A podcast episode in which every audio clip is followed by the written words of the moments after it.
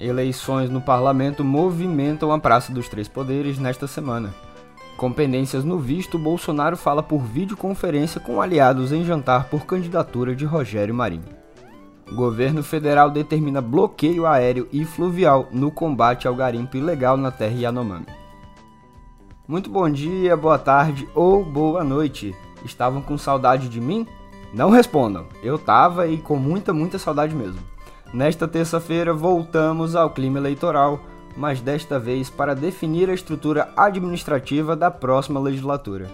Aqui em Brasília só se fala nisso. Eu sou Olavo Davi e neste dia 31 de um janeiro interminável venho com o compromisso de te contar tudo isso, rapidinho, no pé do ouvido.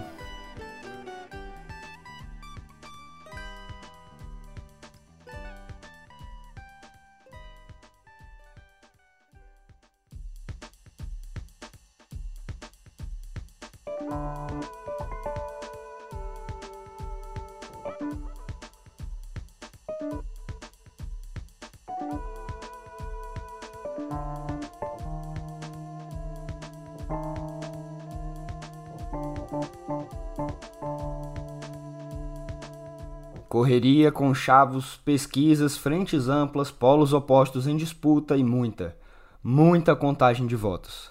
Se você estava com saudade do clima de eleições, por mais que pareça que ainda vivemos em constante pleito, teremos amanhã as votações do Congresso Nacional. Nesta quarta, os parlamentares eleitos em outubro tomam posse para a 59ª legislatura do Congresso. Serão 513 deputadas e deputados ou seja, a Casa Baixa inteira, enquanto 27 senadoras e senadores ocupam cadeiras conquistadas nas urnas, eletrônicas, é claro. Além da posse, como já foi dito, os legisladores vão formar, também com base no voto, a organização administrativa do Poder Legislativo Nacional. Serão eleitos presidentes de Senado e Câmara, como também já falamos, além de condutores dos trabalhos das comissões temáticas, como a de Constituição e Justiça, a famosa CCJ. Essa, inclusive, vai dar muito pano para manga, mas guarda essa informação com carinho que a gente já volta nela. Atualmente no comando das casas, Arthur Lira, do PP Alagoano, e Rodrigo Pacheco, do PSD de Minas, buscam a recondução aos cargos. Enquanto o presidente da Câmara tem uma coalizão que vai de Guilherme Boulos a Eduardo Bolsonaro junto consigo, Pacheco, que preside não só o Senado, mas também o Congresso Nacional, como dito o regimento, tem margem mais apertada nas contas de bastidores. O governo de Luiz Inácio apoia ambos os candidatos à reeleição. Essa era inclusive uma importante moeda de troca dos parlamentares junto ao Palácio do Planalto quando da aprovação da PEC da transição, que permitiu a Lula e sua equipe manter os programas sociais e cumprir promessas mais imediatas feitas durante a campanha. O presidente Lula, inclusive, devolveu 11 ministros ao legislativo para que votem nos candidatos do governo.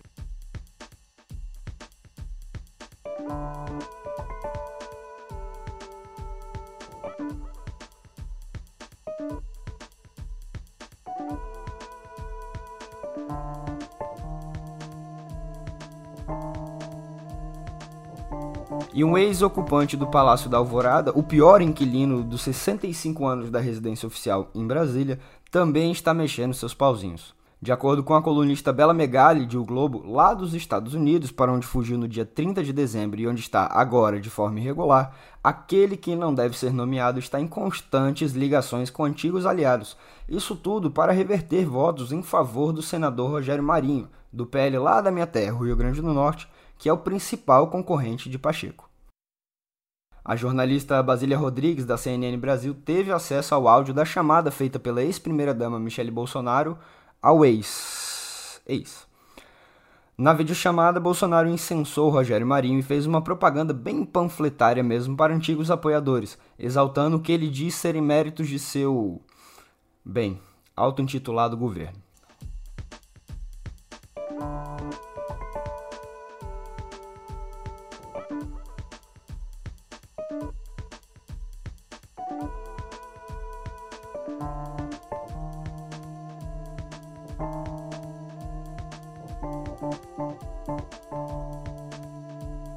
A gente comentou sobre a folga de Arthur Lira, mas não falamos sobre Pacheco.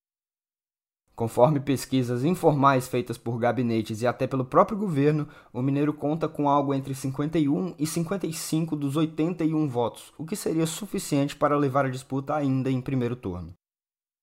Ainda assim, conta Guilherme Amado, do Metrópolis, há ameaças veladas de parlamentares, inclusive alguns do círculo íntimo do atual presidente da casa, que ameaçam voto em Marinho para criar uma espécie de barganha. O objetivo é melar o acordo feito pelo PCdista para manter Davi Alcolumbre, do União Brasil Amapaense, à frente da CCJ. Viu a confusão das comissões? Nada é fácil na Praça dos Três Poderes. Por falar nisso, nosso editor-chefe, Pedro Dória, tem um recadinho para você. Olá, eu sou Pedro Dória, editor do Meio. Quarta-feira vai ser um dia importantíssimo. É quando assumem suas cadeiras todos os 513 deputados e 27 senadores. São os parlamentares federais eleitos em outubro do ano passado. Eles tomam posse e logo escolhem os presidentes das duas casas. Dependendo de quem ganhar no Senado, o governo Lula pode sair imobilizado. O ponto de partida já está no YouTube do Meio. Ah, e não esqueçam que hoje também tem mesa do meio, inclusive com Pedro Doria, mas também com o cientista político Christian Lynch e, de Brasília, nossa editora executiva Flávia Tavares e a repórter especial Luciana Lima participam direto do Senado Federal. E eu também estarei lá com elas, mas só nos bastidores. O link está na nossa newsletter e, claro, no nosso canal do YouTube.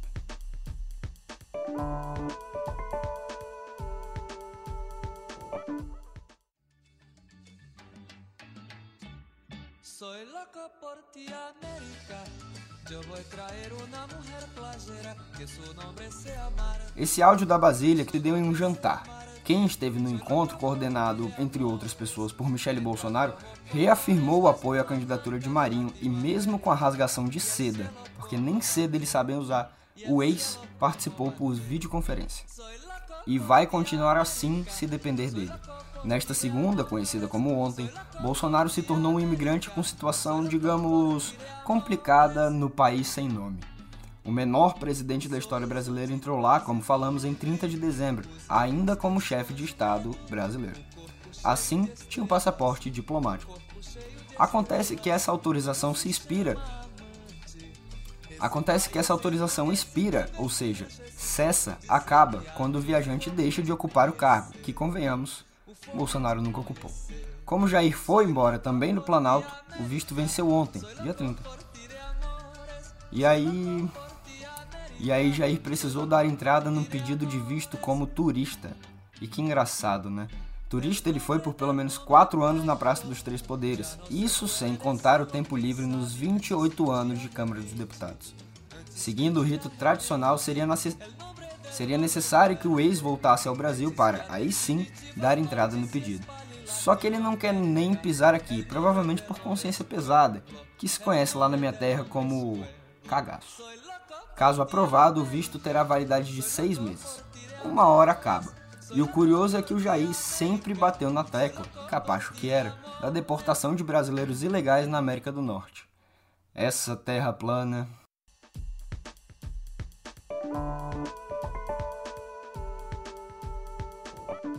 Por falar em Jair, tem algo bem ligado a ele na nossa sequência de notícias. O Ministério Público Federal, conhecido apenas por MPF, apresentou denúncia contra outros 225 suspeitos de envolvimento nos atos terroristas do dia 8 de janeiro. As cenas de barbárie aqui na capital já levaram 479 pessoas a serem apontadas nas investigações como participantes da tentativa de golpe. Os 225 da vez foram presos no acampamento montado em frente ao QG do Exército, em Brasília, o Forte Caxias. Eu, Olavo, também denunciaria pelo que eles fizeram na Praça dos Cristais. E sim, vou falar disso sempre que possível mesmo.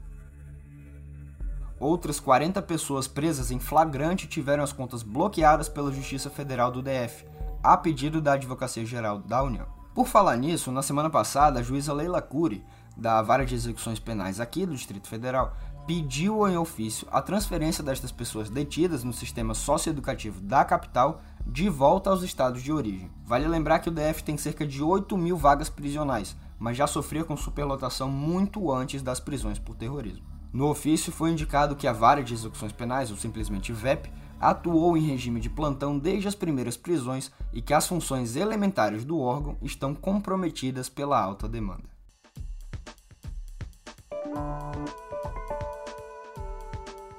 Podemos falar de Augusto Aras muitas coisas, mas não que o atual Procurador-Geral da República não deixou um legado no país.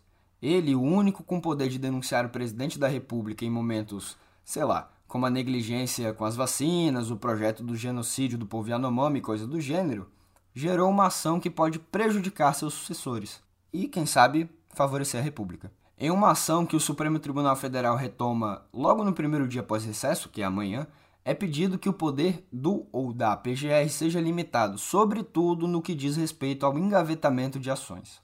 O texto sugere que, tendo o chefe do Ministério Público recomendado o arquivamento de alguma denúncia contra a autoridade, haverá revisão dos 10 integrantes do Conselho Nacional do Ministério Público.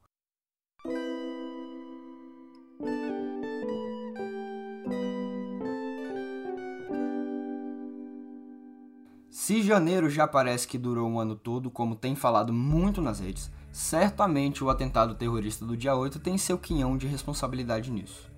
E para além disso, foram trazidas à superfície as condições subhumanas a que foram submetidos os Yanomami.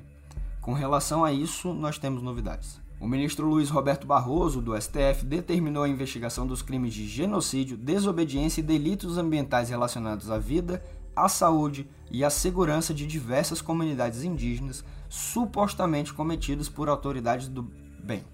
Governo? Hum? Bolsonaro.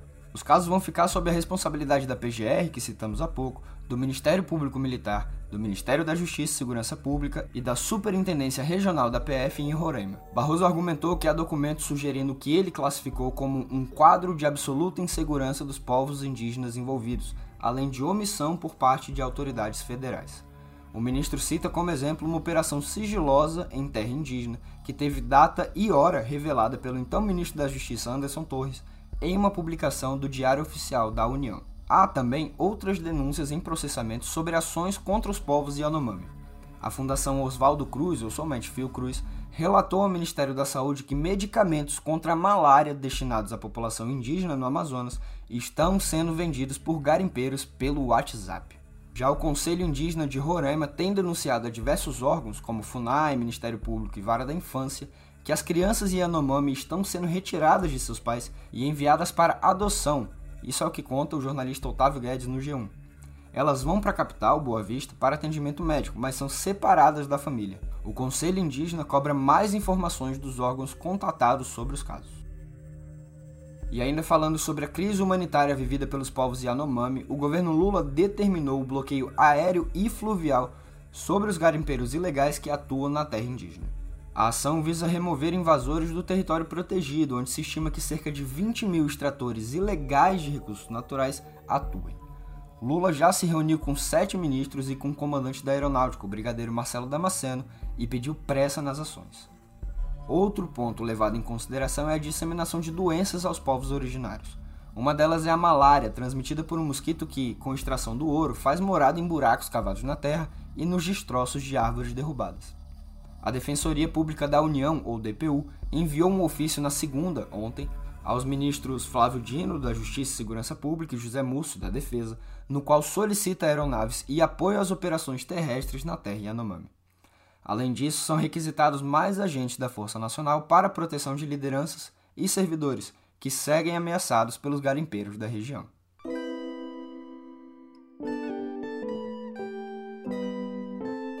E por falar em desrespeito ao meio ambiente e às populações originárias, o Brasil vai receber um incentivo para proteger os nossos recursos naturais e, naturalmente, os povos originários deste país que tem nome de árvore.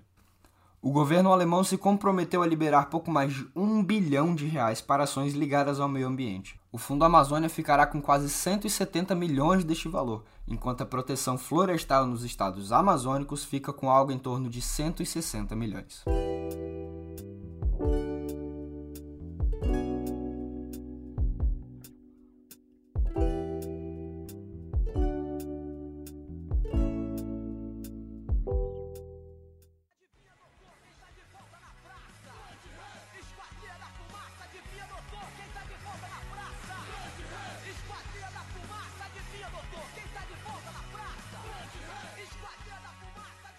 Rio de Janeiro e São Paulo recebem em maio e junho a segunda edição do Festival Mita, cuja escalação ou line-up foi divulgada ontem. As principais atrações internacionais incluem Lana Del Rey, Florence and the Machine e The Mars Volta, enquanto o Brasil é representado por gente como o veterano Jorge Ben, Salve Jorge, Planet Hemp, que vocês ouvem ao fundo, e NX0. No Rio, os shows acontecem nos dias 27 e 28 de maio no Jockey Club, na Gávea, e em São Paulo nos dias 3 e 4 de junho, no Vale do Ayangabaú. Os ingressos, que variam de 350 a quase 2 mil reais, começam a ser vendidos amanhã, quarta-feira, nas duas cidades e através da internet.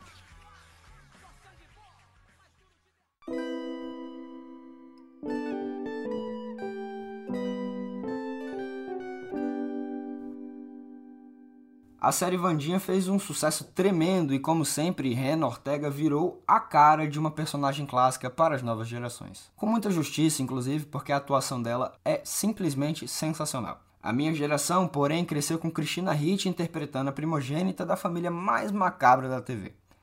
Ainda assim, devemos prestar homenagem às pioneiras, e infelizmente faremos isso na sessão obituário de hoje. Ontem, segunda, a família de Lisa Loring anunciou que a atriz, a primeira Vandinha Adams, já não está entre nós. Aos 64 anos, a atriz sofreu um acidente vascular cerebral há algum tempo e já respirava com a ajuda de aparelhos. Modelo, Lisa estreou em frente às câmeras num episódio da série Dr. Kildare. Logo em seguida, foi escalada para dar vida ou morte a Vandinha. Sua dança com o mordomo tropeço é uma das sequências mais famosas da TV, mas sua carreira, claro, não se resumiu a Vandinha. Ela atuou por décadas em outras séries de sucesso e filmes de terror, além de, sob pseudônimo, ter trabalhado como maquiadora e roteirista para filmes pornô entre 87 e 92, quando foi casada com Paul David Siderman, um dos astros do gênero naquela época. Fica, obviamente, nosso sentimento.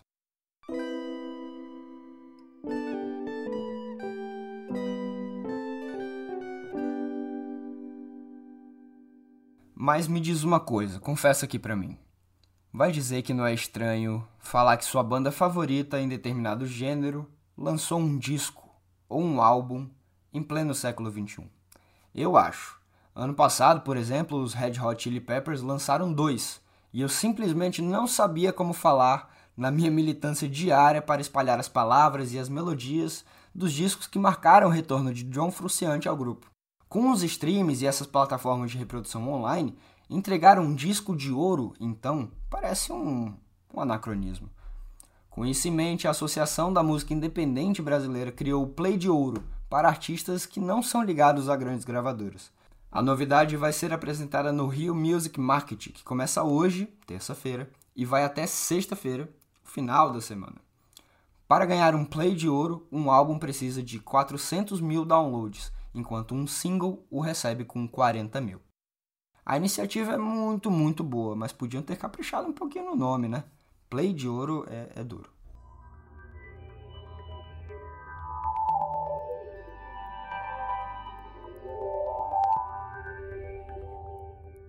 Agora a gente fala de tecnologia porque o Facebook pediu nesta segunda-feira a um tribunal de Londres para bloquear uma ação coletiva avaliada em até 3 bilhões de libras ou 3,7 bilhões de dólares, que acusa a empresa de não ter compensado os usuários pelo valor dos dados pessoais que tiveram que fornecer para usar a plataforma.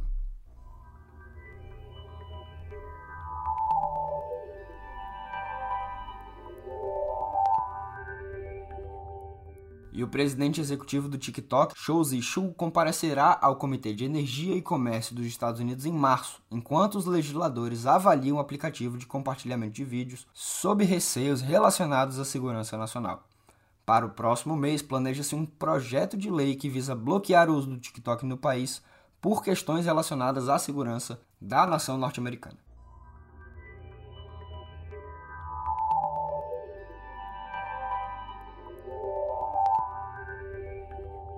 Pois é, a desenvolvedora do ChatGPT ou do ChatGPT anunciou atualizações na ferramenta com o objetivo da inteligência artificial ficar melhor em matemática e fazer textos mais precisos. No entanto, a mensagem de erro até a noite de ontem alegava tráfego excepcionalmente alto.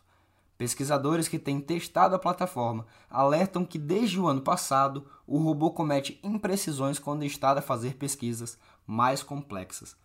Sinceramente, Querer que alguém fique melhor em matemática parece muito, muito, muito os meus pais falando comigo no ensino médio.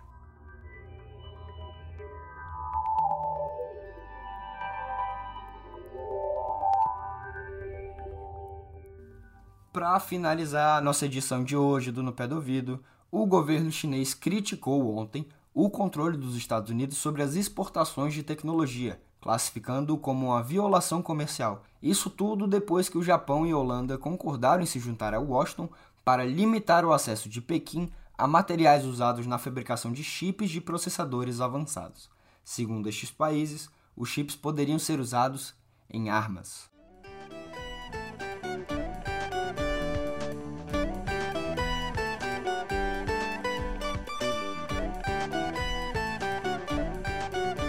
Por aqui, por aqui não, por aqui não tem chip, por aqui não tem vacina que transforma em jacaré, por aqui não tem nada disso. Mas por aqui fico no pé de ouvido de hoje. De vocês eu me despeço com aquela velha promessa de voltar na próxima semana. Até.